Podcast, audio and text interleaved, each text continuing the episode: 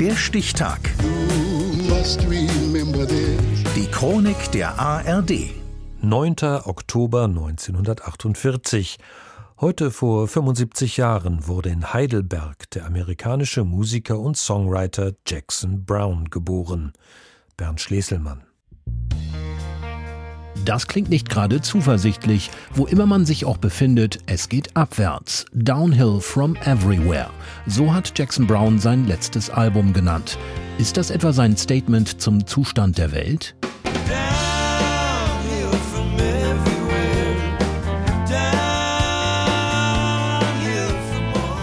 Resignieren ist für Brown keine Option.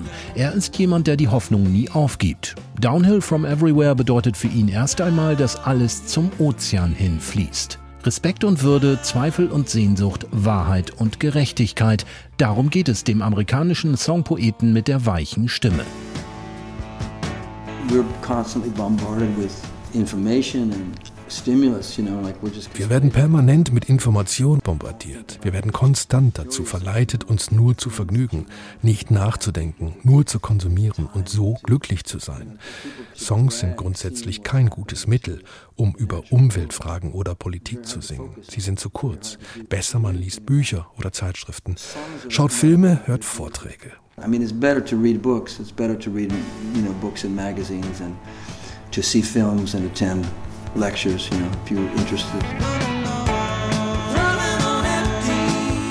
Während der Schulzeit im kalifornischen Orange County sammelt Jackson Brown erste Erfahrungen als Folk-Entertainer. 1965 geht er nach New York und lernt in der Subkulturszene um Andy Warhol die Sängerin Nico kennen.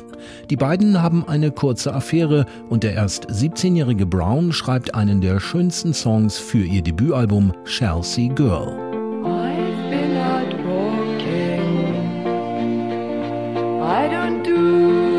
Much talking these days. These Days. Solche melancholischen Balladen bilden die Grundlage für den harmonischen West Coast Sound, den er Anfang der 70er Jahre mitprägt. Die Eagles haben mit seiner Hilfe ihren ersten Hit Take It Easy. Jackson Brown selbst veröffentlicht 1974 mit Late for the Sky ein Meisterwerk. Songs wie Flüssiges Gold, urteilt der Rolling Stone. Looking hard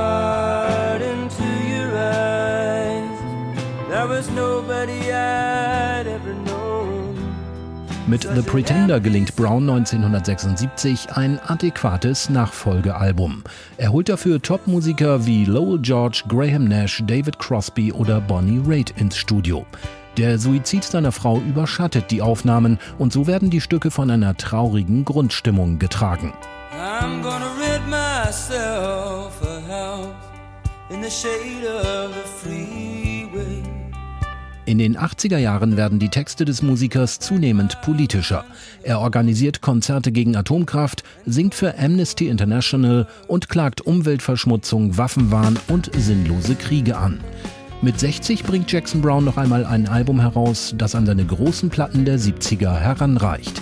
Auf Time the Conqueror blickt er, für ihn untypisch, zurück und entzaubert den Flower Power Mythos der 60s.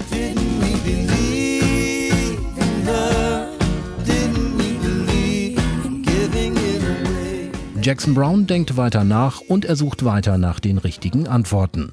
Ich spüre schon, dass die Zeit abläuft, aber nicht heute, sagt der Songwriter.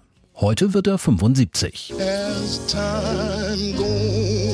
Der Stichtag. Die Chronik von ARD und Deutschlandfunk Kultur. Produziert von Radio Bremen.